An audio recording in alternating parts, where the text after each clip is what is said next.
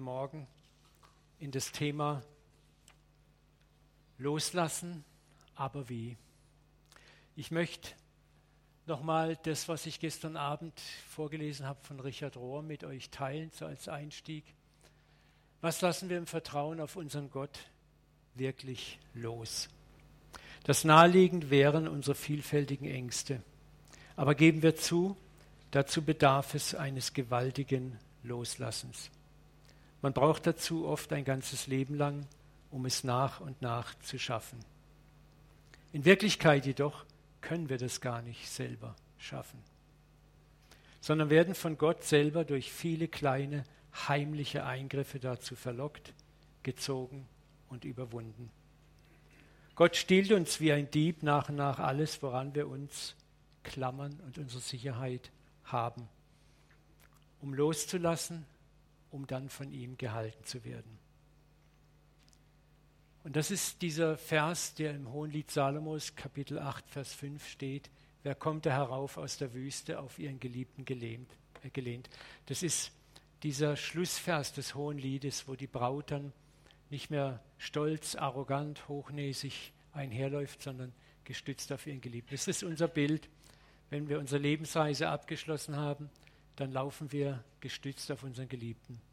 Und zwar in einer ganz liebevollen Weise untergehakt bei ihm, weil wir wissen, dass er uns führt und leitet.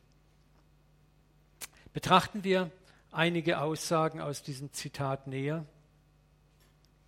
Man braucht dazu ein ganzes Leben lang, um das Loslassen zu schaffen.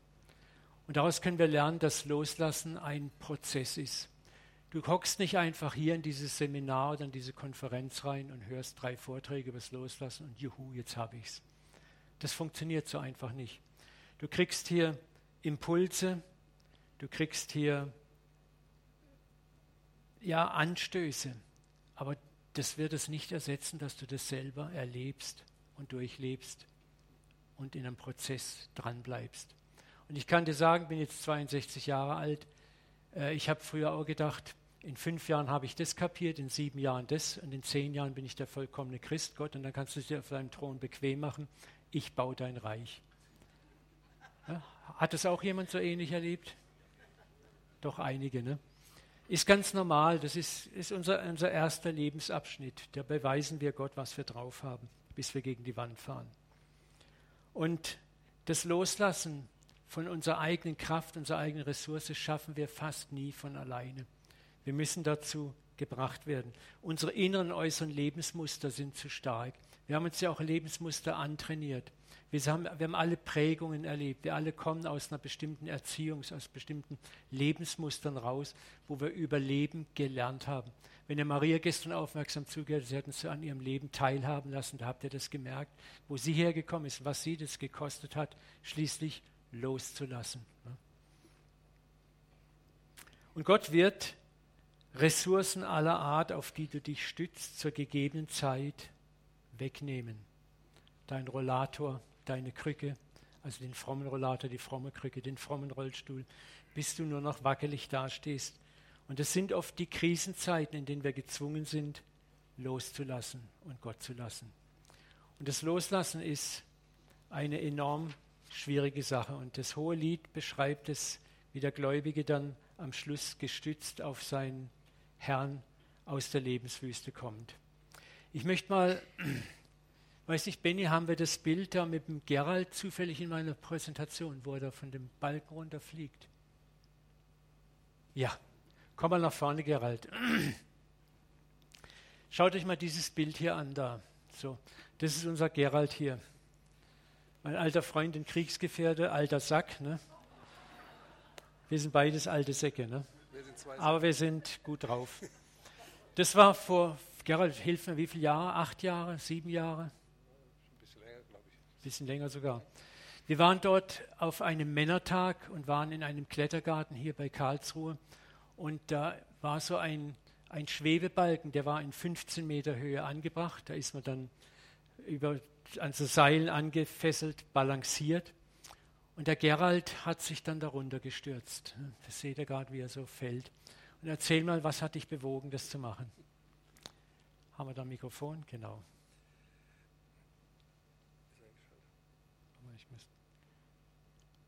Jetzt müsst. Also das war so. Ah, ja, den oben noch. Ja, das war so abgesprochen, dass wir uns, äh, wenn wir da drüber balanciert ist, nach hinten runterfallen lassen und unten stehen welche, die dann das Seil straff halten, äh, dass man ähm, gut wieder landet. Also nicht so dreimal auftitschen, ne, sondern sachte runterlassen. Aber das ist das, das Sicherungsseil hier. Ne? Aber dieses Bild hat eine Vorgeschichte. Ich bin mit 36 Jahren aus fünf Meter Höhe abgestürzt und äh, dann kam äh, Polizei, Feuerwehr, Hubschrauber, das ganze Programm. Und im Krankenhaus hat man dann festgestellt, erster Lendenwirbel zertrümmert, vierter, fünfter Lendenwirbel gebrochen, Verdacht auf inkompletten Querschnitt. Und dann äh, hat man mir alle halbe Stunde Blut abgezapft, weil die roten Blutkörperchen abnahmen. Und äh, dann kam schließlich die Krankenschwester wieder mal rein und hat gesagt, so, jetzt nehmen wir noch einmal Blut. Und wenn sich dann die roten Blutkörperchen nicht stabilisiert haben, dann müssen wir aufmachen. Also eine vornehme Umschreibung dafür, den Bauch aufschneiden. Ne? Und ich habe dann gebetet wie ein Weltmeister, äh, dass das nicht notwendig sein wird. Aber je mehr ich gebetet habe, umso unruhiger wurde ich. Und schließlich habe ich dann gesagt, so Herr, mir ist jetzt alles egal, mach wie du willst. Ähm, ich bin bereit, auch wenn du mir den Bauch aufschneiden musst. Und da kam eine ganz tiefe Ruhe über mich und ähm, kurz darauf kam die Krankenschwester rein und hat gesagt, es ist nicht mehr notwendig. Ich war dann, in, darf ich noch, habe ich noch? Ja. Ich war dann in der Folge. Ich breche dich dann schon ab, wenn es ins Predigten abgleitet.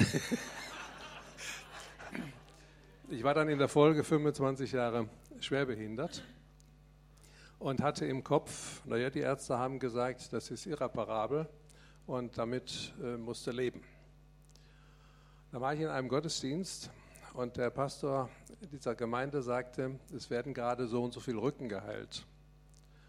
Und in dem Moment fiel mir das wie Schuppen vor den Augen, dass ich Gott auf meinen äh, Verstand reduziert hatte, auf das Können und Wissen der Ärzte. Und ich habe dann gebetet, Herr, es wäre schön, wenn meiner dabei wäre.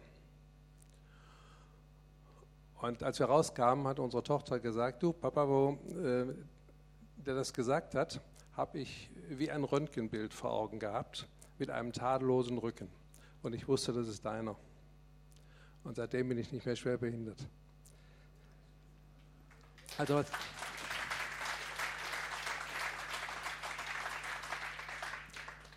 was, ich lernen musste, ist, ähm, auch meine Vorstellungen loszulassen.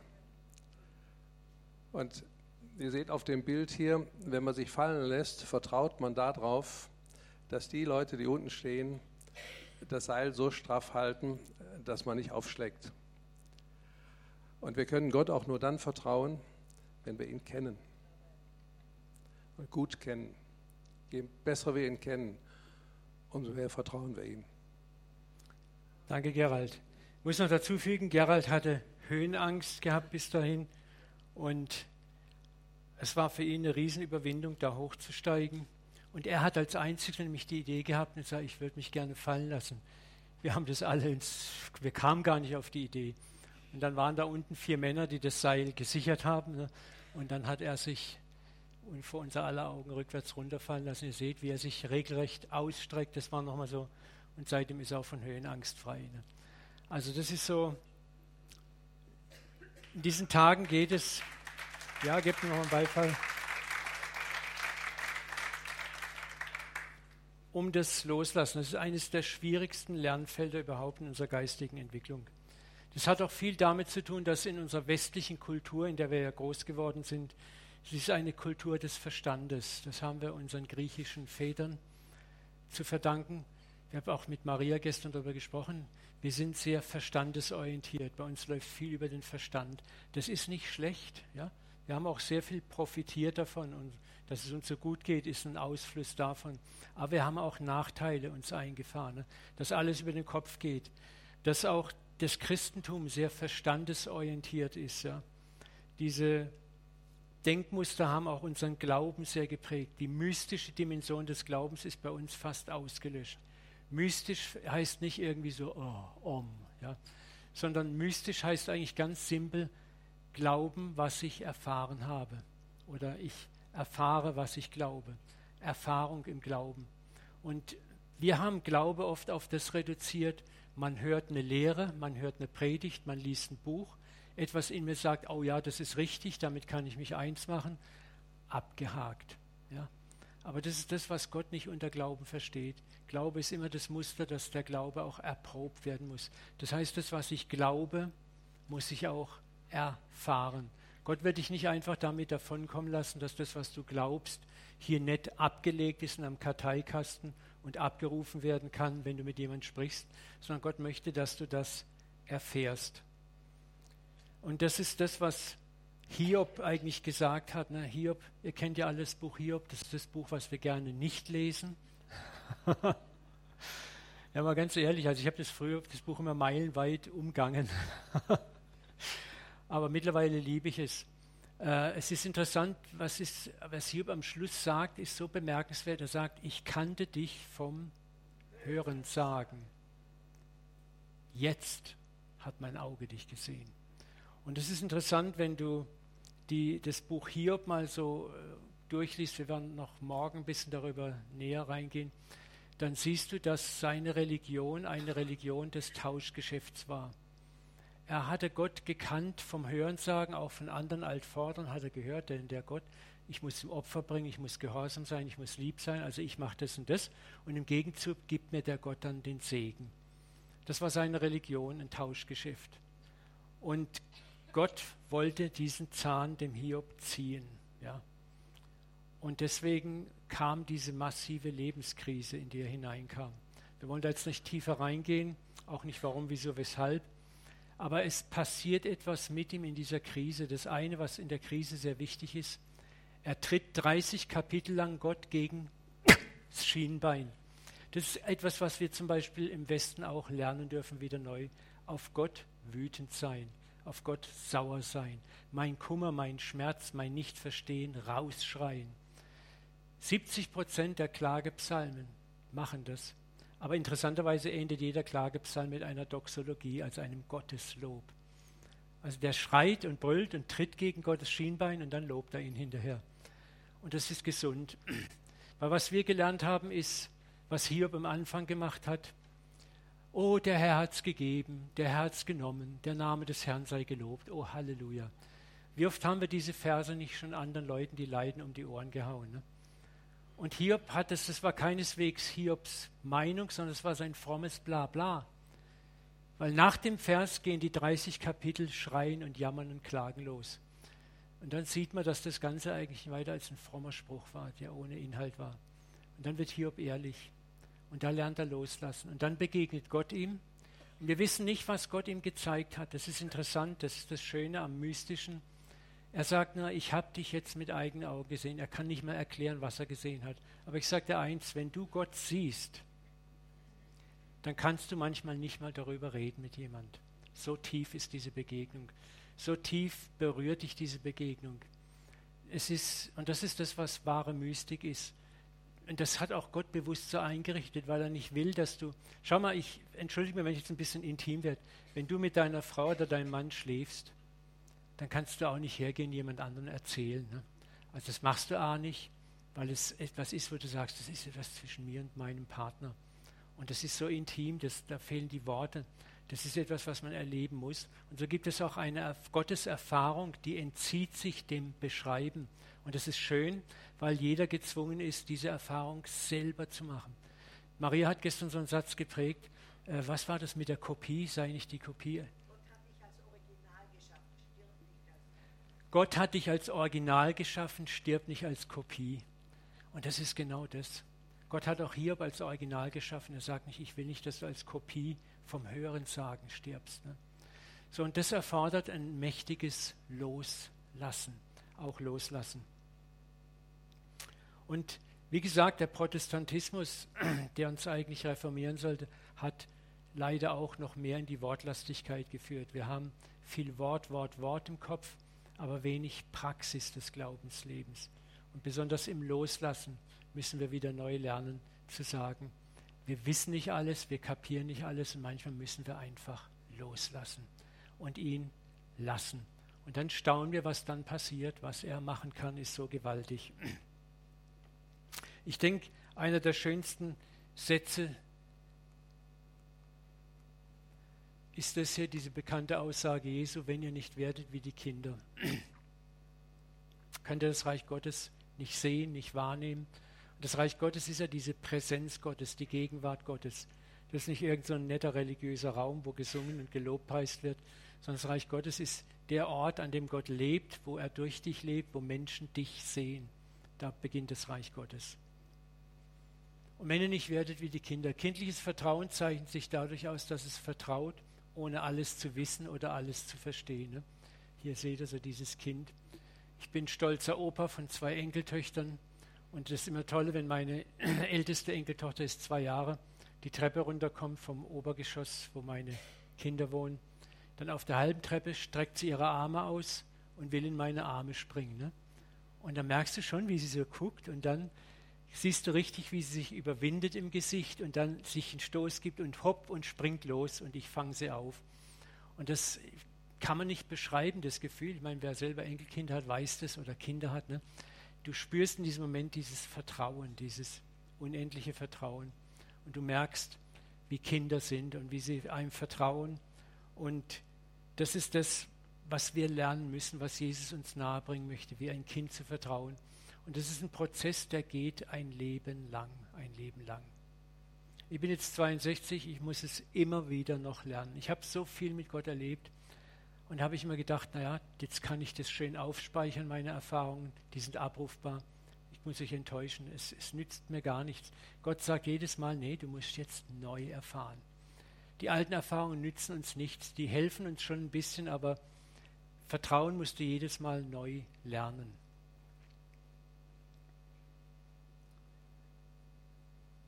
Vielleicht noch etwas zu dem Spannungsbogen des Loslassens. Ich höre dann immer wieder so, ja, Bruder, Gott hat uns doch auch einen Verstand gegeben. Ich kann doch nicht einfach loslassen. Kennst du das? Ja? Also ich habe früher immer gedacht, Jesus, du hast überhaupt keinen Plan, wenn ich die Bergpredigt gelesen habe. Sorgt euch nicht um das, was morgen ist. Der morgige Tag sorgt für das Seine. Sorgt euch nicht um euer Essen und Trinken, Anziehen, Kleider und la la la la la. Ich dachte, Jesus, hey, du hast keinen Plan. Kein Plan von Agenda, von arbeitslos und dies und das und das. Ne? Äh, du kannst, hast gut reden, du bist ledig, hast keine Familie zu versorgen. Ne? Ah ja, ist doch wahr. Ne? Also ich bin da schon sehr ehrlich mit meinem Gott, ne? bis ich dann kapiert habe, was er eigentlich wirklich meint. Ne? Das ist äh, das, das gefährlich, das nicht gefährlich, das Schwierige sowohl als auch Jesus hat gesagt, du sollst dieses tun und jenes nicht lassen. So, es geht hier nicht darum, dass wir sagen, ab heute kündigen wir alle unsere Arbeitsverhältnisse, wir hören auf zu arbeiten, wir setzen uns einfach zu Hause hin und warten, dass die Spatzen zum Fenster reinfliegen und uns ernähren. Ich will dir mal was sagen, wenn Gott dir das ganz klar sagt, das ist was ganz anderes und mehrfach bestätigt, dann kann es durchaus sein, dass es dein Weg ist, ihn zu erfahren. Aber dieses Leben, sorglose Leben, hat eigentlich eher damit zu tun, dass ich lernen muss, in Momenten, wo ich mich überfordere, loszulassen. Und das ist etwas, das hat mit deiner Gottesbeziehung zu tun. Du musst selber prüfen, wo in meinem Leben stoße ich an Grenzen, wo ich überfordert bin. Wo stoße ich an Grenzen, wo ich merke, wo auch Gott dir ganz klar anklopft und sagt, Kind, lass los. Ne? Ich habe vor 20 Jahren, nee, ist nicht 20 Jahre, also ist, sorry, ist 18 Jahre her, war ich Familienvater, hatte ein Haus, Hof, Hund, Kind, zwei Kinder. Und Gott sagt, kündig deinen Job als IT-Leiter und geh jetzt in die Vollzeitigkeit. Und da habe ich auch gedacht, hey Gott, bist du verrückt? Ne? Und dann rechnest du rauf und runter, hinten und vorne, langt es. Wie viel Spender hast du in der Gemeinde? Wie viele Leute geben treu ihren Zehnten oder ihren, ihre Opfer und Gaben? Und da kämpfst du mit dir. Ne? Und das war auch etwas, wo Gott sagte, vertrau mir. Aber das, das hat mir dann auch nichts genützt, dass das zahllose andere schon vor mir gemacht haben, sondern ich musste ganz sicher sein, sagen, Herr, bist du es, der spricht. Ja? Also ich erzähle ich das einfach auch um, wenn dir jetzt jemand sagt, du musst das machen, dann schieb das mal schön auf die Seite. Gott muss zu dir reden. Auch ums Loslassen, ums Vertrauen. Er muss zu dir sprechen, ganz persönlich. Und das macht er auch immer wieder. Er hat zu mir sehr deutlich gesprochen, immer und immer wieder. Und am deutlichsten war, ich war bei einem Campfeuer, da haben wir so Rinderhaxen gegrillt. Und da war ein Freund neben mir gestanden, der war Heide, der hat gar keine Ahnung gehabt, sagt der Uwe, es ist jetzt ganz verrückt, ich muss dir was sagen. Sag ich, ja wie, was sagen? Sagt er, also ich weiß ja, ich glaube nicht an Gott, aber ich habe jetzt so das Gefühl, dass dieser Gott dir sagt, wie lange willst du noch warten und nicht vertrauen. Ich stand da, äh, was? Ja, und das ist, das Gott spricht ja auch durch Maultiere im Alten Testament. Ne? Und das war Freitag und am Montag war ich bei meinem Chef und habe die Kündigung auf den Tisch gelegt. Ne? Und das war krass. Da habe ich natürlich Mordskrach mit meiner Frau gekriegt, weil ich die nicht gefragt habe. Wobei sie dafür war, ne? das, das muss man schon ganz klar sagen. Die war mehr dafür als ich. Und dann war aber auch das Tolle, ich habe ein Dreivierteljahr Kündigungsfrist gehabt als leitender Angestellter. Und in den Dreivierteljahr hat mein Chef dauernd versucht, mit noch einer Gehaltserhöhung, noch einer Gehaltserhöhung und dessen meinen Entschluss wieder umzukehren. Das war nicht einfach, sage ich ganz ehrlich, das war ein schweres, schweres Loslassen. Dann war der letzte Arbeitstag. Meine Frau war auf der Weltgebetskonferenz in Guatemala, die ist ein Fürbitter hoch drei, die leitet auch hier das Gebetszentrum. Und ich wach morgens auf, dachte, okay, am Montag beginnt mein Elend, der Abstieg als Pastor. Und da war an dem Samstag ein Pastorengebet angesetzt und ich habe gedacht, ich habe auf alles Bock, nur nicht auf Pastorengebet. Ich wäre am liebsten weiter im Bett gelegen. Und Gott sagt, geh. Und ich gehe dahin. Und was ist? Drei Pastoren sind da. Ich dachte, so ein Mist. Und ich Idiot hock dabei. Wäre ich doch nur zu Hause geblieben. Und eine alte Oma von der Heilsarmee kam fünf Minuten später. Und dann haben wir so uns erzählt, was wir so machen, was wir tun. Und ich habe von meinem Elend erzählt, dass ich jetzt Vollzeiter werde und ab Montag geht's los. Und die alte Oma guckt mich dauernd an. Nachdem alles fertig war und wir gebetet haben, artig und nett, kommt sie auf mich zu und sagt, Herr Dahlke, das hat mich jetzt sehr beeindruckt, was Sie erzählt haben. Das finde ich sowas von krass. Ich möchte gern Ihrer Gemeinde mein Sparbuch überschreiben. Und da habe ich gedacht, okay. Und dann sagt sie, wie sie die Heilsarmee willst. Dann habe ich gedacht, ah ja, alles klar. Das ist ein Sparbuch mit 100 Euro. Unserer alten Oma nimmt man Sparbuch mit 100 Euro nicht ab. Nee, behalten Sie mal Ihr Sparbuch, das müssen Sie nicht machen. Sagt sie, doch, Herr Dahlke, ich möchte es gerne machen.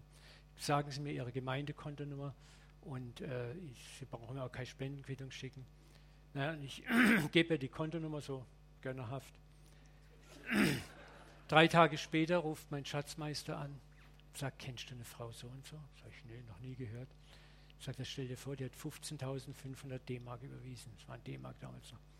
Und bei mir ist es wie wenn ein elektrischer Schlag abkriegt. Boah! Er wusste sofort, wer das war.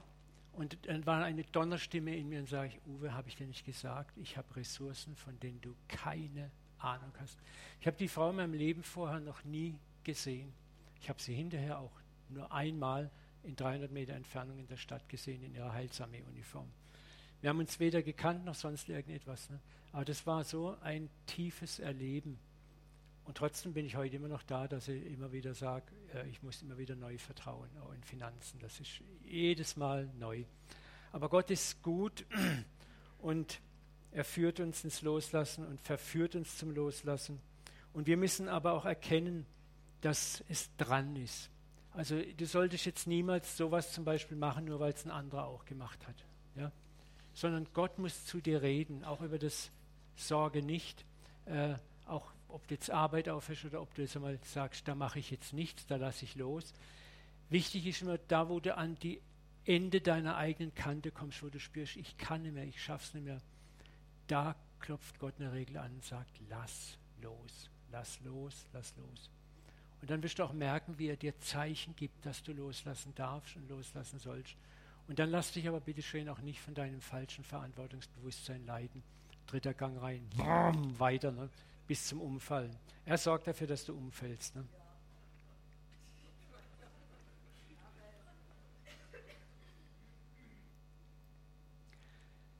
Ich mag diesen Spruch, wenn du am Ende deiner Weisheit angekommen bist, wirst du feststellen, dass Gott dort wohnt. Das kann man sich gut merken.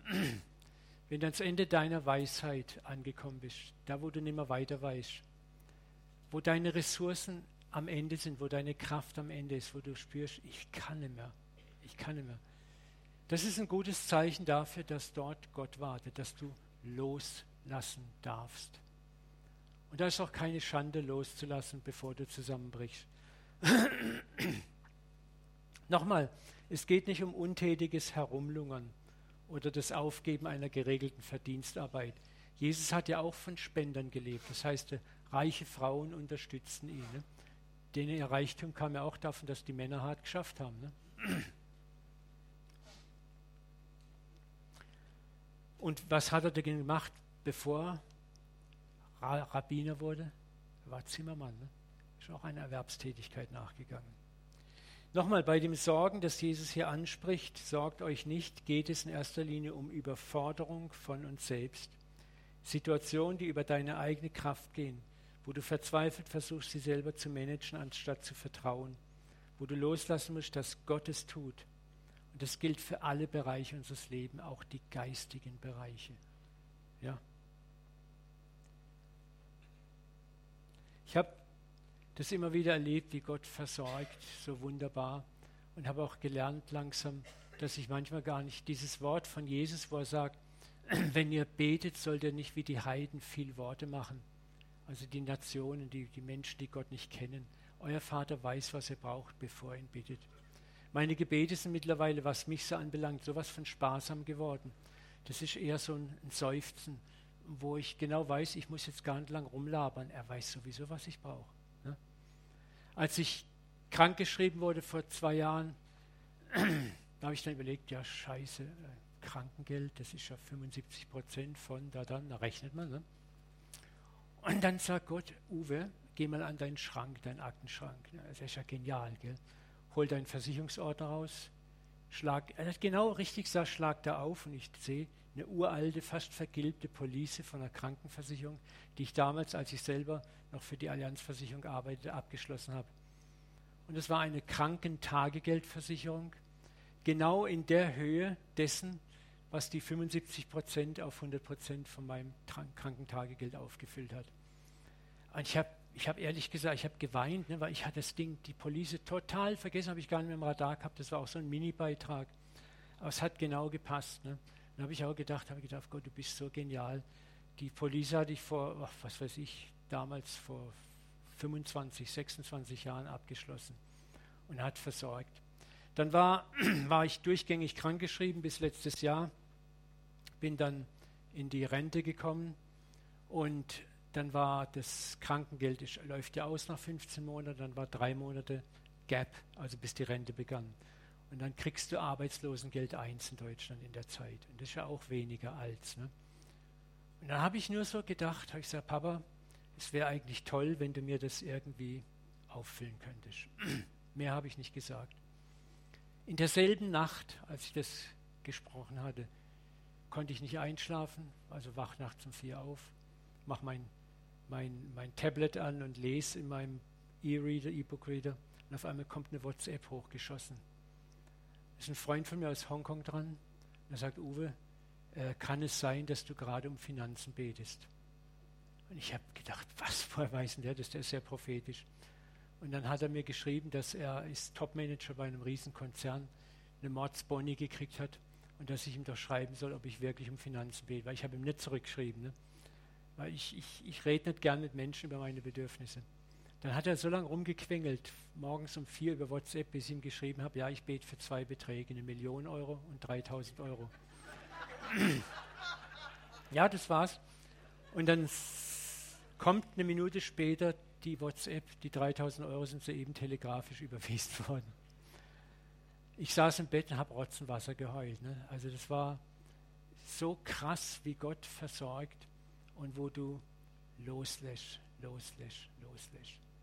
Und es ist nicht immer so spontan. Ich habe auch erlebt, wo ich manchmal Monate, halbes Jahr lang warte, warte, warte.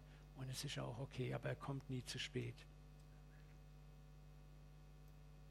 Nochmal, wenn du ans Ende deiner Möglichkeiten gekommen bist, wartet Gott dort auf dich.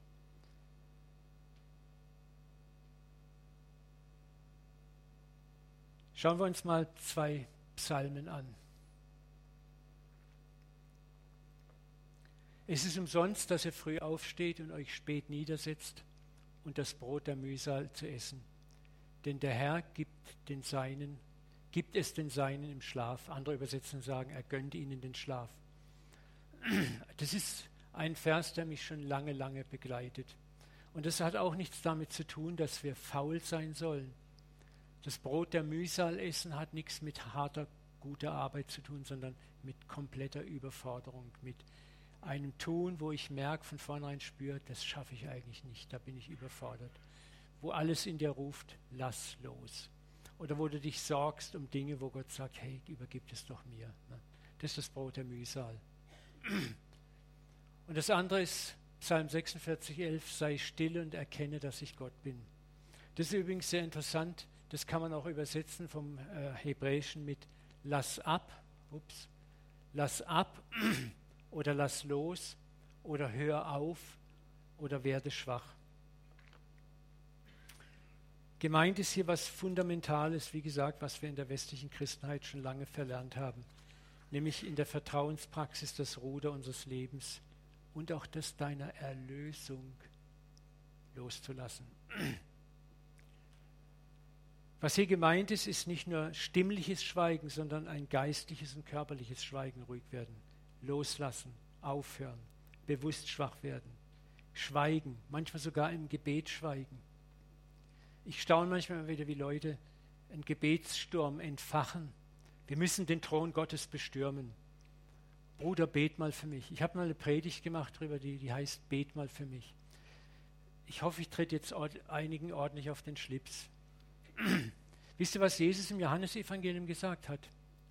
Ich sage euch hinfort nicht mehr, dass ich, Jesus, den Vater für euch bitten werde. Denn er selbst, der Vater, hat euch lieb. Also wenn du den Satz einigermaßen, einigermaßen ernst nimmst, dann ist es doch ganz schön krass. Jesus sagt, du musst nicht mehr zu mir kommen, ich mache keine Fürbitte mehr für dich, denn der Vater selbst hat dich lieb.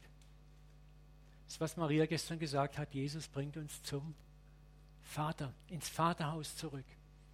Der Vater wartet darauf. Ich habe ich hab das sofort kapiert damals, als Gott mir diesen Vers nahegebracht hat. Ich habe gedacht, stell dir mal vor, du hast fünf Söhne. Und der älteste Sohn kommt jeden Tag und sagt, du Papa, der Karl bräuchte ein paar neue Schuhe und der Kurt, der bräuchte ein neues Hemd und der Heinz hat Hunger und der Detlef, der wird gern in den Stadtgarten gehen. Tätst du mir bitte all das Geld geben und dem und dem das und das machen. Und das geht Tag ein, Tag aus so. Jetzt mal ganz ehrlich, wenn du Papa wirst, was würdest du irgendwann sagen? Soll selber kommen. Oder würdest du dich fragen, habe ich was falsch gemacht? Oder würdest du sagen, du sag mal, warum kommen die Kerle denn nicht selber? Und dann wird er dir vielleicht sagen, ja weißt, äh, die haben Angst vor dir. Und du bist so heilig und so, so distanziert, so weit weg. Und mich sehe sie halt jeden Tag, weißt du, und ich bin halt so auch ein Bruder und, und äh, wie würdest du dich dann als Vater fühlen, mal ganz ehrlich? Beschissen. Ne? Jetzt staunt ihr, ne? Denk mal darüber nach. Jesus, warum lehrt uns Jesus denn zu beten? Wie sollen wir beten? Vater unser, nicht Jesu unser, der du bist im Himmel. Vater unser, der du bist im Himmel. Er ist unser älterer Bruder, der nicht sagt, also ihr könnt zu mir kommen und ich, ich kriege das schon geregelt mit dem Alten da oben. Ne? Sondern Jesus sagt, hey, guck mal, da ist der Weg frei, marschier durch, ich habe die Tür aufgemacht, der Papa kann es kaum erwarten, euch zu sehen. Und das ist das, was auch, wo wir auch falsche religiöse Haltungen loslassen müssen, an die wir uns über Jahrhunderte gewöhnt haben. Wisst ihr, wir haben aus Gott immer noch den distanzierten alten Mann mit weißem Bart gemacht, der mir dem Nikolaus ähnlich sieht. Ne? Der eine Liste checkt, warst du gut und lieb, okay, dann kriegst du was, wenn nicht, gibt es mit der Route. Ne? Und Jesus sagt, der Weg ist frei. Wisst ihr, was das noch mehr bedeutet, wenn wir beten? Dass du auch nicht viele Worte machen musst, der Papa sieht in dein Herz hinein. Dass du ganz normal mit ihm reden kannst. Und du musst auch nicht sagen, jetzt müssen wir den Thron bestürmen, jetzt müssen wir aber auch richtig Gas geben. Wir müssen durchbrechen. Für mich, sorry, ich weiß, dass ich da einigen auf den Schlips trete, aber zeugt es sowas von Unglauben. Gott ist doch nicht der Gott, den ich bestürmen muss, den ich beknien muss, dem ich den Arm rumdrehen muss bis zur Schmerzgrenze. Rückst raus, Gott, noch ein Gebet, noch ein Vater unser, sondern der eigentlich nur darauf wartet, dass ich komme zu ihm. Und ich gehe noch einen Schritt weiter, frech wie ich bin. Ich teile mich ganz wenig Menschen mit und sage ganz wenigen Menschen, bet mal für mich. Weil ich weiß, mein Vater hört mich. Ich brauche den Umweg gar nicht. Missversteht mich nicht. Es ist schon gut, wenn wir eine Not irgendwo bei jemand sehen und beten für jemand und beten mit. Aber auch hier ist die Frage der Motivation wichtig. Es ist eine andere Sache, ob ich aus Mitgefühl mit jemandem mitbete. Das ist was ganz anderes. Oder ob ich bete, um, wenn wir zu dritt den Gott bestürmen, zu vier, zu fünf, zu fünfzig, dann kriege man rum. Dann stimmt was mit deinem Gottesbild nicht. Wenn ich 30 Fürbitter gewinne, dann schaffen wir es. Dann stimmt was nicht. Aber wenn, du, wenn, wenn Gott sieht, viele beten, weil sie einfach selber das auf dem Herzen haben, das ist was ganz anderes. Ich hoffe, ihr versteht den Unterschied. Ja, das ist was anderes. Das ist ja wieder, da ist ja wieder das, wo wir einander tragen. Das ist ja dieses wunderschöne Gleichnis mit dem kranken, gelähmten, den die vier Freunde, sie sehen, sie kommen durch den Eingang, was machen sie? Sie tragen aufs Dach, zerstören das Dach muss man vorstellen, ne, die hauen ein Dach kaputt und lassen den darunter. Ne. Das ist ein wunderbares Beispiel, wo wir für andere, die nicht mehr beten können, beten. Das meine ich nicht. Es geht hier um das falsche Bild, wo wir meinen, wenn wir nur genug sind, wenn genug mit mir beten, dann kriegen wir den Arm Gottes so weit rumgebogen, dass es passiert. Da bitte nehmt Abstand von. Da lass los von. Ein zweiter Punkt, wo ich gerne darauf eingehen möchte, wo wir loslassen müssen, ist auch unsere eigene Gerechtigkeit. Wir sind so gewöhnt, an unserer eigenen Gerechtigkeit rumzubasteln, zu bauen. Da hat Maria gestern auch einiges darüber berichtet, ne? wo wir uns selber vorhin besser machen müssen. Und du hast das so, hat mein Herz so berührt, habe so laut Armen brillen müssen gestern, wie, wie, wie wir es versuchen, uns besser zu machen. Und Gott sagt, hör auf mit dem Scheiß. Wisst ihr, viele Christen sind so sauertöpfisch und gucken so griesgrämig drein und sind so im Elternbruder-Syndrom, weil sie sich selber so den Hintern aufreißen, heilig zu werden, dass sie auch gar nicht verstehen, was Gnade ist. Ich möchte euch etwas vorlesen aus dem Buch von Martin Schleske. Martin Schleske ist ein Geigenbauermeister und er ist Christ und er hat zwei Hammerbücher geschrieben, die kriegt er oben am Büchertisch. Das, wo ich jetzt zitiere, ist das Buch Herzenstöne und das andere ist der Klang. Also ich kann euch nur sagen, die Bücher sind gerade nicht billig, aber es ist ein absolutes Must-Read. Der beschreibt das geistliche Leben anhand vom Geigenbau in einer Weise. Ich habe das Buch habe ich schon dreimal gelesen, habe jedes Mal Rotz und Wasser heulen müssen, wie ich das gelesen habe. Und das bin ich gerade dabei. Und ich möchte euch da mal vorlesen. Da, da haben wir es ja. Der Heiligungswahn wenn gewissenhafte Menschen, Klammer auf, feine Seelen, ein geistiges Leben führen, entsteht in ihnen häufig eine wahnhafte Vorstellung davon, was Heiligung bedeutet. Dahinter steht der Irrglaube, unser Leben zu heiligen würde bedeuten, dass wir ständig an uns arbeiten. Wie kommen wir eigentlich auf diese Überheblichkeit, dass man an sich selbst arbeiten kann? Als könne man Werkstück und Werkmeister in einem sein. Und hier spricht der Geigenbauer. Werkstück ist das Holz und der Werkmeister. Stell dir vor, du legst ein Stück Holz auf die Werkung und sagst so Holz, jetzt mach mal eine Geige aus dir, aber ein bisschen zackig. Eine Ursache für diesen Vollkommenheitswahn ist der maßlos übersteigende Glaube an die eigene Willenskraft. Der menschliche Wille ist in der Tat ein wunderbares Werkzeug, wenn es um das geht, was wir normal tun. Aber der Wille ist ein ganz unbrauchbares Werkzeug, wenn es darum geht, die eigene Seele zu verändern, nachhaltig zu verändern. Als sei unser Wille ein Zauberstab, mit dem wir uns automatisch zu dem Menschen machen könnten, der wir gerne wären. Diese maßlose Forderung hat keine schöpferische Kraft in sich. Als Geigenbauer weiß ich, jedes Holz hat seinen Faserverlauf, seine eigene Geschichte, seine eigenen Verletzungen. Als Meister muss ich spüren, wo das Holz langläuft und es zum Klingen bringen. Das braucht Barmherzigkeit mit dem Gegebenen. Barmherzigkeit ist die Schöpfungskraft, die alles heilt, was sie berührt. Unsere krummen Fasern, unseren Drehwuchs, das Reaktionsholz, das durch schwierige Umstände gebildet hat. Es ist interessant, was er hier beschreibt. Ich, habe das in dem ersten Buch gelesen.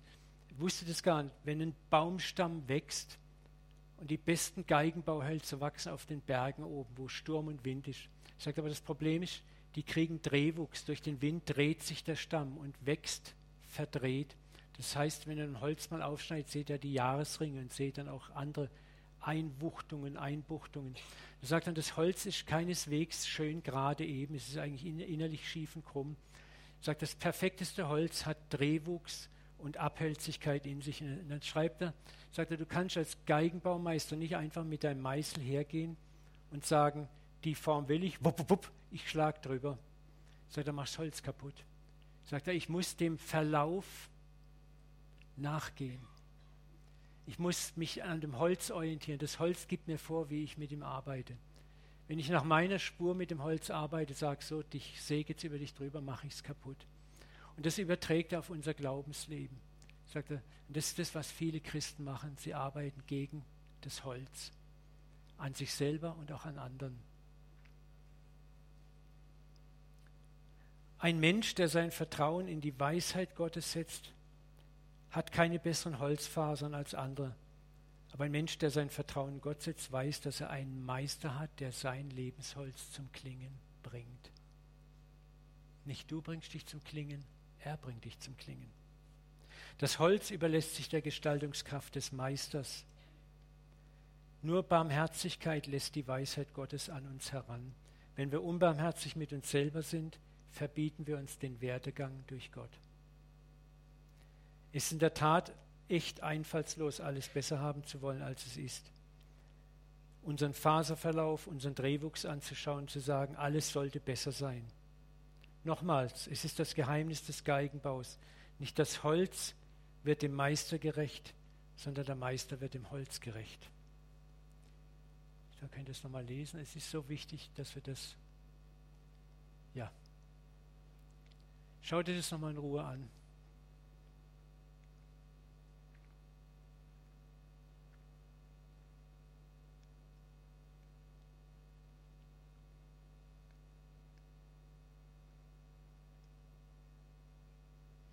Da ist es so schön abgebildet, wie er sagt, er muss genau, da ist zum Beispiel so ein Drehwuchsmomentum drin, Äst, Astlöcher, und du kannst nicht einfach drüber schleifen. Und Gott sieht den Drehwuchs in deinem Leben, deine Prägungen aus der Kindheit, deine Verletzungen. Und er bügelt nicht einfach drüber, wie es manche Christen auf anderen machen. Er weiß, wie man drumherum schleift und arbeitet, wie man das rausarbeitet und wie er dich wirklich heiligt.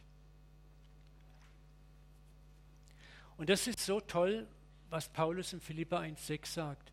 Der das gute Werk in dir angefangen hat, der wird es auch vollenden. Du hast weder angefangen, noch wirst du dich vollenden. Das ist echtes Loslassen. Loslassen. Du hast dich nicht bekehrt, er hat dich bekehrt, er hat dich gefunden, nicht du hast ihn gefunden. Ich lache immer, wenn Christen sagen, als ich mich bekehrt habe voller Gnade mich Gott zugewandt habe, in größter Herablassung und Erbarmen. Ja, so hört sich manchmal an. Ne? Er hat dich gefunden. Schau mal, was sagt Jesus immer wieder? Das verlorene Schaf. Hast du schon mal einmal von einem Schaf gehört, das verloren geht und sich selber aufmacht, seinen Hirten zu suchen? Impossible. Ein Schaf ist zu blöd. Jesus hat, nee, es ist so, Schafe sind blöd, blöde, blödere Tiere gibt es kaum als Schafe. Ne? Das hat mir mal ein Hirte erklärt, sagt, wenn das zehn Meter von der Herde weg ist, ist, ist schon, da, da braucht er den Hund, der das wieder zurücktreibt. Ne? Maria, du hast einen Spruch. Ich habe hab noch nie ein Fußballteam erlebt, das das Schaf als gibt. das Schaf. Das ist gut. Löwe, Leoparden, ein Tiger, genau. So, und das ist das, er hat das gute Werk in dir angefangen. Also können wir doch auch loslassen, dass er das gute Werk auch in uns, das Werk der Heiligung, des Wachstums vollbringt. Und das ist so schwer, da dreht unser Hirn gleich hohl. Da kommt dann so Faulheit, Trägheit. Ja, dann kann ich ja und dann sollte ich ja. Ich sage immer, dein Gott ist klug genug, dich zu ziehen. Wenn du wiedergeboren bist, dann kannst du faul leben, aber er liebt dich als Vater und er weiß, wer dich erzieht. Und er ist clever, er ist unendlich clever, dich zu ziehen. Und manchmal tut es weh. Kann ich auch ein Lied von singen aber es ist gut. Wie gesagt, wenn ich dann manchmal auf manche Bücher gucke, die sie sich wie Selfmade Erfolgsbücher lesen, in drei Schritten zum vollmächtigen Christen, in fünf Schritten zum Heiligen, Mega-Faith, Oberfaith, und alles scheint nur die Frage der richtigen Methode und Disziplin zu sein. Ich liebe unsere amerikanischen Freunde, aber was ich an ihnen gar nicht mag, ist, dass sie aus jedem System, was sie erfunden, entdeckt haben, werden gleich 40 Bücher, Kurse und Seminare und Lehren gemacht. Ne? Und die schwappen dann nach Europa rüber, dann leben wir zehn Jahre danach und dann kommt die nächste Welle. Da müssen wir mal weg von. Leben ist organisch. Gott fängt bei dir an und er geht mit dir weiter, Schritt für Schritt für Schritt. Schauen wir mal auf einige Männer Gottes, die er so in die Mangel genommen hat. Das ist mein Freund David, das ist mein großes Vorbild. Ne? Es ist so krass. Davids Traum war, Gott das Haus zu bauen, den Tempel zu bauen. Und er hat tausend Saldos geschlagen, um das zu machen. Und dann kommt der Moment, wo der Prophet zu ihm geschickt wird und ihm sagt, solltest du mir ein Haus bauen, dass ich darin wohne? Ich will dir Ruhe geben vor all deinen Feinden. Ich will dir Ruhe geben vor all deinen Feinden, David. Und der Herr verkündigt dir, dass der Herr dir ein Haus bauen will. Wisst ihr, und hier geht es nicht nur um den Tempel, hier geht es um das Lebenshaus. Denn was ist der Tempel des Heiligen Geistes? Dein Körper, dein Dasein, du selber. Hier geht es um uns alle. Und wir sind wie David auch, wir wollen Gott unser Lebenshaus bauen. Gott, lass mich dir ein Haus bauen. Und Gott sagt, hey, it's Child's Play, ist Kinderspiel. Ich werde dein Haus bauen. Ich werde dein Haus bauen. Ich werde dein Lebenshaus bauen und nicht du. Und das ist das, was David auch lange, lange Jahre lernen musste. Er war auch voll Eifer für Gott, wurde an seine Bruchstellen geführt. Er hat toll angefangen mit Goliath und mit den Löwen, die er geschlagen hat als Junge. Er hat Gott vertraut. Und dann führt ihn Gott an seine Abgründe. Ehebruch, Mord, Volkszählungen und was so alles da. Ne? Und das sind die Situationen, durch die wir alle laufen. Wir fangen alle voller Begeisterung mit Jesus an. Wir sind sowas von überzeugt von uns. Und dann kommen die Krisen, die Gott zulässt, wo wir lernen loszulassen von unserer eigenen Kraft, wo wir das Haus selber bauen möchten, wo wir irgendwann erkennen, ich kann es nicht. Und wir lassen los. Und dann sind wir da, wo Gott uns haben will, in der Gnade.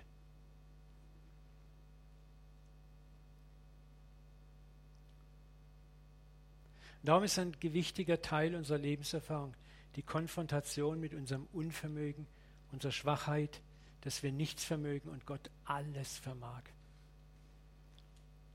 Es ist nochmal dieser Satz, sei stille, werd ruhig und erkenne, dass ich Gott bin und nicht du. Schwere Lektion.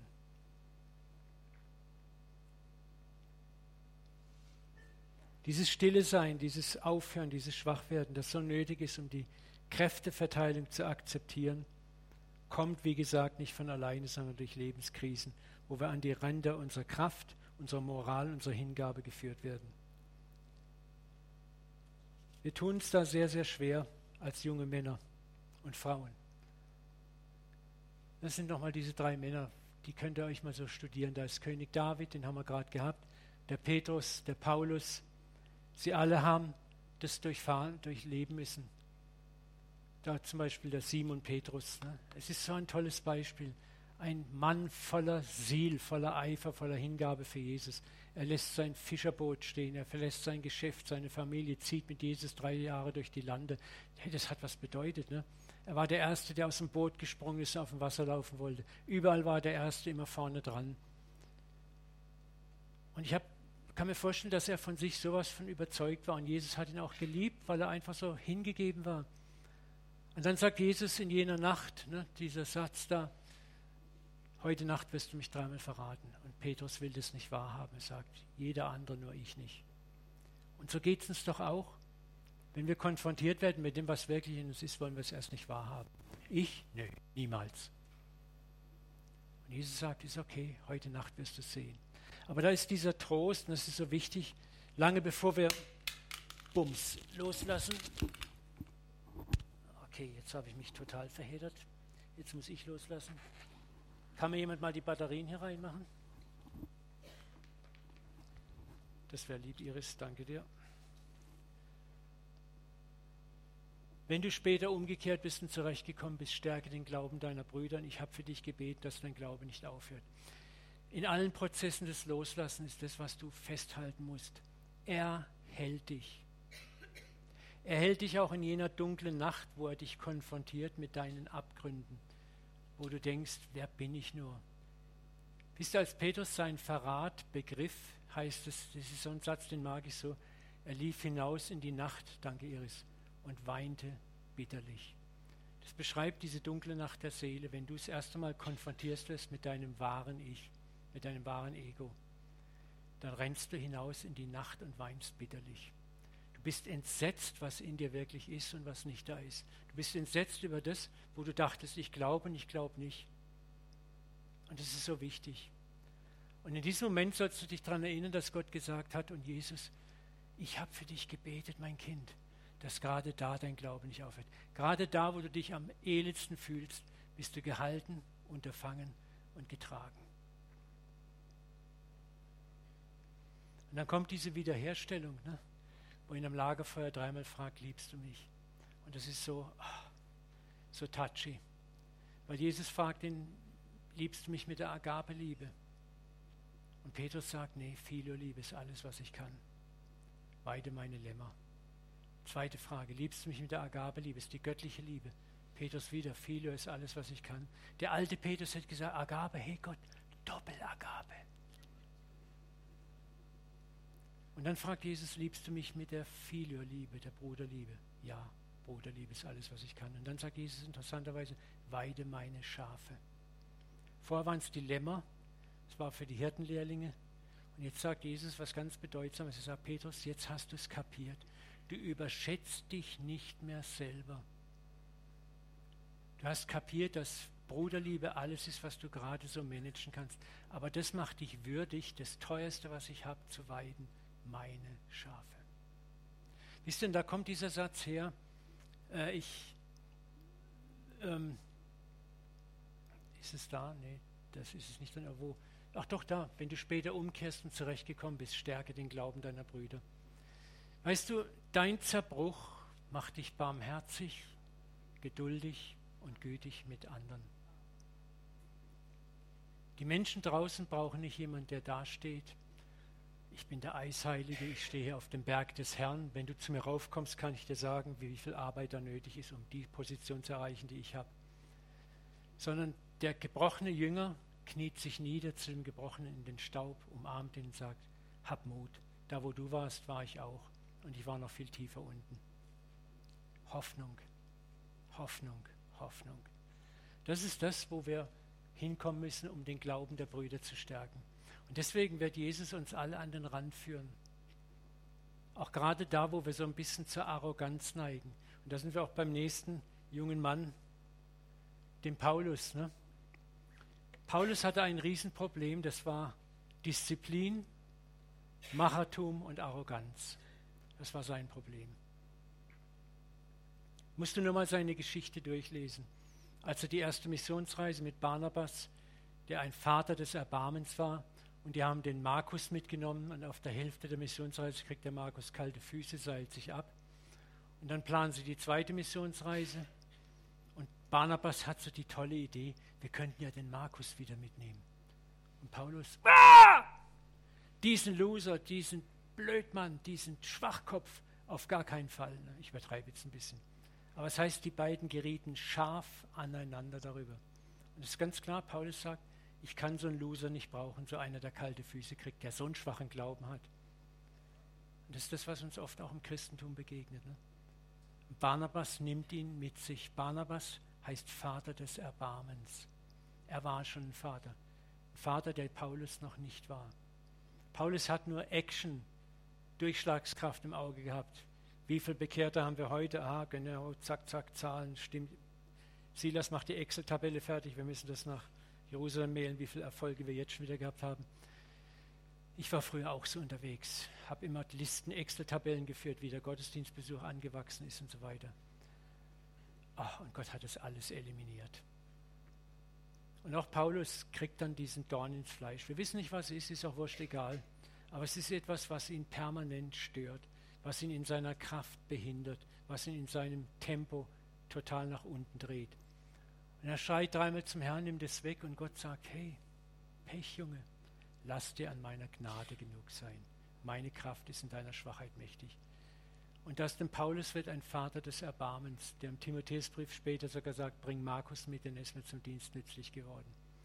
Und da kommen wir alle hin, dass wir Mütter und Väter des Erbarmens werden, durch das Loslassen zu Vätern und Müttern des Erbarmens werden, zu Christen, die eine Ausstrahlkraft haben, wo du Räume betrittst und Menschen sehen dich an und sie spüren etwas in dir, was weit, weit über Worte hinausgeht. Ich erlebe das immer wieder. Ich will nicht darauf rumreiten, aber ich, ich, mir stinkt es auch mit meiner Parkinson-Erkrankung. Aber die andere Seite ist, Gott strahlt so aus mir raus und ich weiß es nicht mal warum. Ich bin nicht besser als früher, ich hab, bin nicht heiliger als früher. Aber ich habe eins gelernt, ich kann es nicht, ich bin es nicht. Und das nicht im Peitsch-Peitsch mich, sondern es ist so richtig entspannend eigentlich. Ne?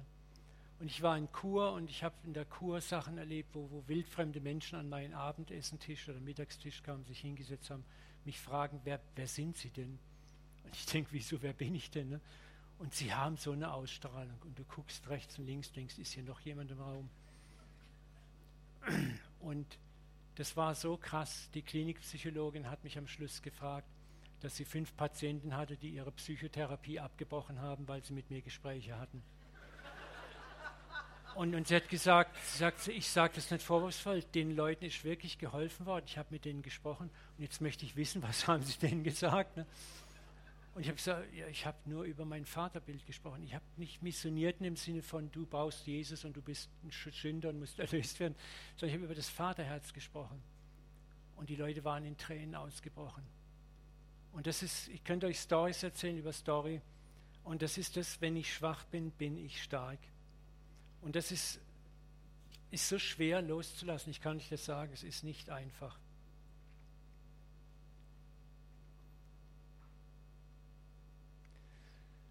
Kommen wir langsam runter. Unsere Lernfelder beim Stillwerden beziehen sich auf verbale und äußere Ruhe, um Gott zu hören.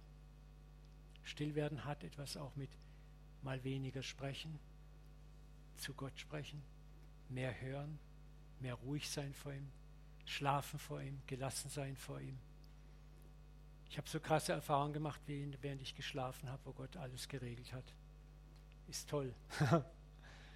Das Loslassen von eigenen Aktivitäten der Selbsterlösung, das haben wir gerade besprochen. Die Heiligung, der Heiligungswahn. Du bist das Holz, er ist der Werkmeister. Das Loslassen von eigenen aktiven Versuchen der Rettung aus persönlichen Nöten. Und dazu gehört auch das Loslassen von Menschen, die mir vielleicht helfen könnten. Das ist das, wo ich immer bis heute oft noch merke, oh, da könnte jemand, der könnte mir helfen. Da, das ist eine Not, jetzt überlege ich, scanne ich meine, mein Netzwerk durch. Ne? Mein Netzwerk an Beziehungen. Wer könnte da hilfreich sein? Ne? Und Gott sagt, hey, ich bin dein Netzwerk. Ich bin dein Netzwerk. Und immer wieder völliges Vertrauen erfahren und lernen. Ich sagte, bitte Gott immer wieder dazu, dass er dir in kleinen Dingen Vertrauen lehrt. Jeden Tag. Der Herr hat gesagt, schmecket und seht, wie freundlich ich bin, wohl dem, der mir vertraut. Ich bete jeden Tag, Vater, gib mir etwas zu schmecken und zu sehen, dass du freundlich bist. Gib mir eine Erfahrung, zeig mir das, zeig mir eine Güte. Gib mir einen Kuss, gib mir eine Umarmung. Ich brauche es jeden Tag. Ich kann nicht einen Tag leben, ohne dich nicht erfahren zu haben. Und das ist kein Unglaube, das ist einfach.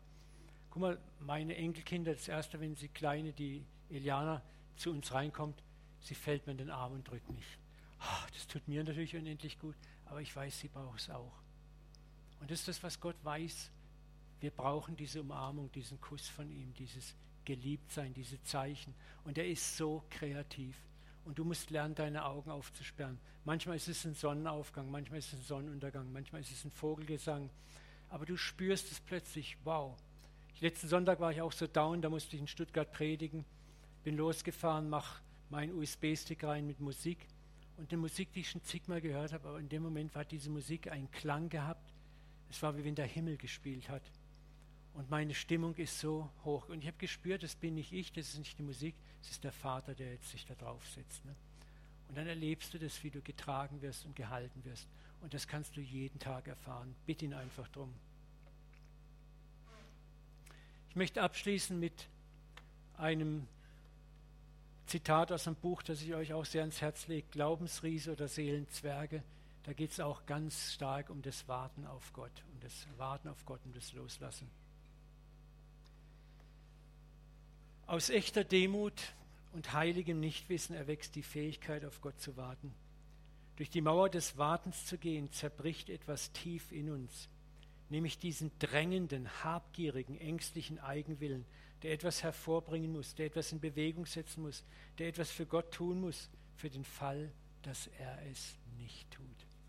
Autsch, das kennen wir doch. Ne?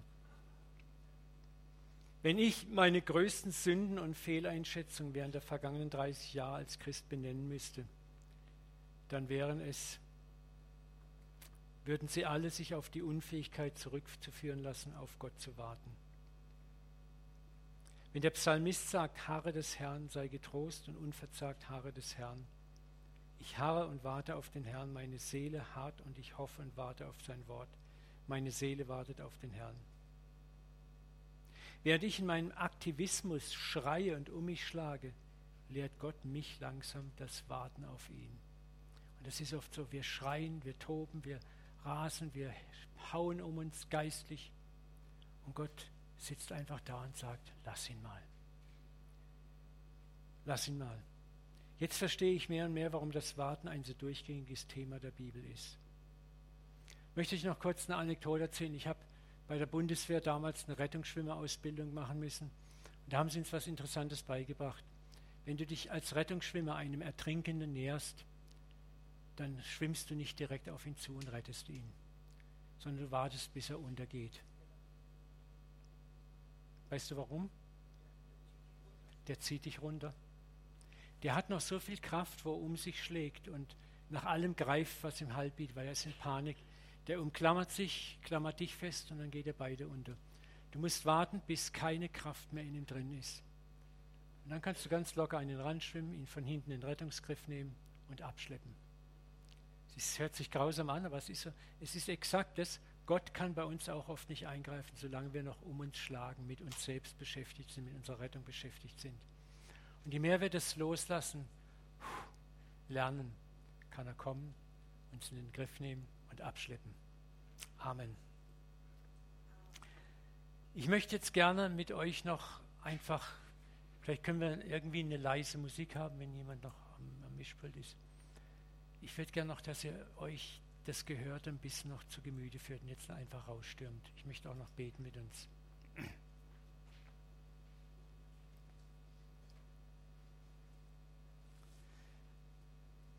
Versuch mal das, was du gehört hast, mit deinem aktuellen Leben in Bezug zu bringen.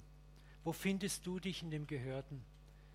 Denk nochmal darüber nach und hol mal das für dich ran, wo du gerade loslassen musst, wo dein Loslassen dran ist. Schau das mal an.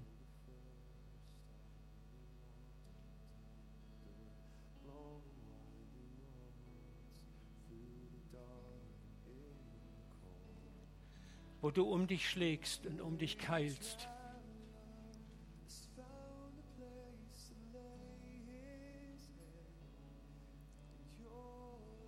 Du denkst, wo bleibt er nur? Aber du musst warten, bis du aufhörst.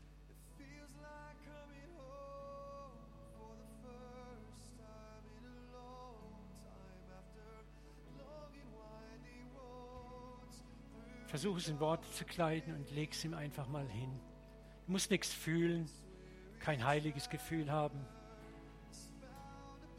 keine Tränen. Wenn sie kommen, ist auch okay. Du musst nichts produzieren.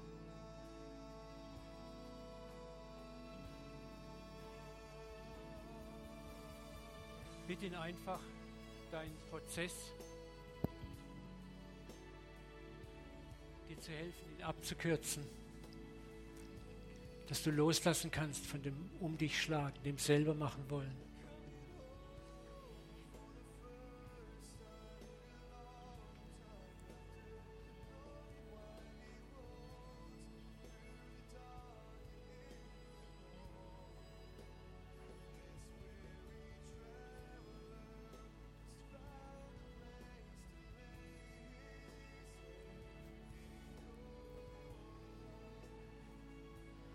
Wie der Sänger gerade singt, heimkommen, nach Hause kommen, für viele das erste Mal ankommen beim Vater in seiner Liebe, loslassen.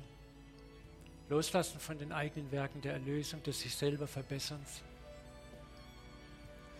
Ich möchte auch Mut machen, leg alles hin, wo du vielleicht schon 20, 30 Jahre kämpfst mit moralischen Fehlern, die sich einfach nicht wegbewegen, mit denen du immer noch zu tun hast, zu kämpfen hast. Gib's ihm einfach. Lass los. Manches bleibt bis zum Ende. Und Gott will nur eins, dass du jeden Tag zu ihm kommst und sagst, Papa, ich habe es wieder nicht geschafft. Aber er sucht nur eins, er sucht deine Ehrlichkeit, deine Aufrichtigkeit. Du bist Silber, Gold, Diamant, aber auch Asche, Kohle und Staub. Beides in einem. Und du wirst es bis zum Ende des Lebens bleiben. Was dich kostbar und herrlich macht, ist seine Gnade und seine Gerechtigkeit. Und nichts ehrt ihm mehr, als wenn du sagst, auf die vertraue ich. Und ich vertraue, dass du mich vollendest. Ich möchte auch Mut machen, trau dich zu scheinen draußen in der Welt, dein Licht zu sein. Auch in deiner Zerbrochenheit. Ich, ich stehe jeden Morgen vor den Vater und sage, Papa, ich bin golden, ich bin Asche, aber nimm beides und schein aus mir raus. Strahle aus mir raus. Und er kann es kaum erwarten, dich zu benutzen. Und das wird dich beschämen, zutiefst beschämen, wenn du merkst, wie er dich gebraucht. Und es wird dich demütig machen. Stolz ist bald keine Option mehr mit dir. Und diese Zerbrochenheit macht dich für Menschen attraktiv und anziehend. Du wirst erleben, dass Menschen sich dir anvertrauen, weil sie einfach spüren, dass du demütig bist und sanftmütig. Das ist das, was Jesus sagt, lernt von mir, denn ich bin von Herzen demütig und sanftmütig. So werdet ihr Ruhe finden für eure Seelen. Nehmt auf euch mein Joch.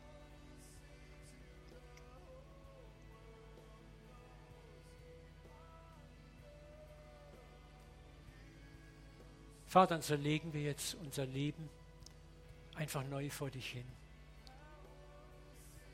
Ich bitte dich jetzt konkret für jeden Einzelnen, segne auch jeden Einzelnen im Raum mit konkreten Erfahrungen in den kommenden sieben Tagen des Loslassens.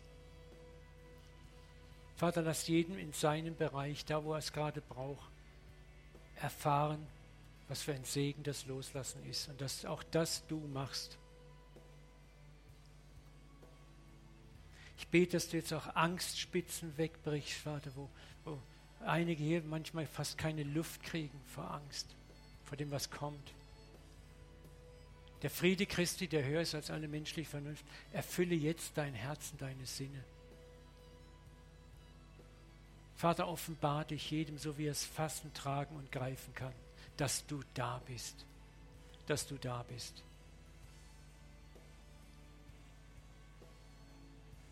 Binde du jeden Geist der Verzweiflung, Geister des Todes, Geister der Aussichtslosigkeit. Aber komm auch bitte, bitte Vater, mit ganz konkreten Zeichen, ganz konkreten Zeichen, die spürbar, fühlbar, messbar sind.